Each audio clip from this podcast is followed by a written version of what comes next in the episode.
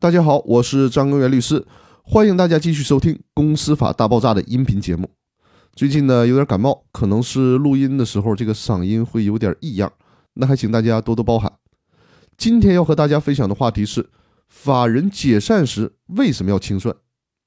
民法总则第七十条规定了有关法人清算中的清算义务人承担清算义务的问题。首先，我们需要说一下清算的概念。清算，它是指法人终止前，依照一定的法定程序来了结法人事务、清理债权债务、分配剩余财产，最终使法人人格消灭的行为。之前我也强调过多次，法人解散并不意味着法人的资格就终止了，而是需要经过清算和注销的过程才行。为什么法律规定法人在终止的时候必须进行清算呢？有几个原因。第一个是。往往法人，尤其是盈利法人，是由若干个人组成的。法人解散了，那总得通过一个程序给大家一个交代，不能一说散伙就什么都没有了。所以说，法律有必要统一一个程序来完成大家最后算账的程序。第二个原因就是，现代社会的盈利法人，比如说公司，往往是股东的所有权和经营权是分离的。股东资金入股以后，并不意味着一定要参与经营。很多的时候是由公司的董事、经理等等这些职业经理人们来打理。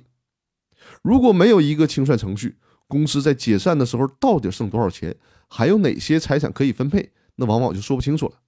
所以说呢，为了保护这些不参与经营的股东、不了解公司实际情况股东的利益，也需要有这样的一个清算程序。第三个原因就是出于对债权人的保护。因为盈利法人里的股东是以出资额为限，承担有限责任。如果公司说解散就解散了，那么最终坑的是公司的债权人。所以说呢，必须通过清算程序对公司的债权债务做一个梳理，同时需要通过清算程序看一下每个股东出资是否到位，是否有抽逃出资的情况。如果有的话，那么需要补缴出资，以免损害了公司债权人的利益。第四个原因就是。一个法人单位通常是有自己的职工的，而且呢还有税收等问题。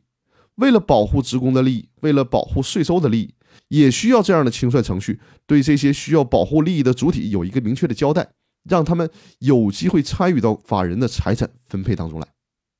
那好，那今天的分享就到这里，我们明天继续。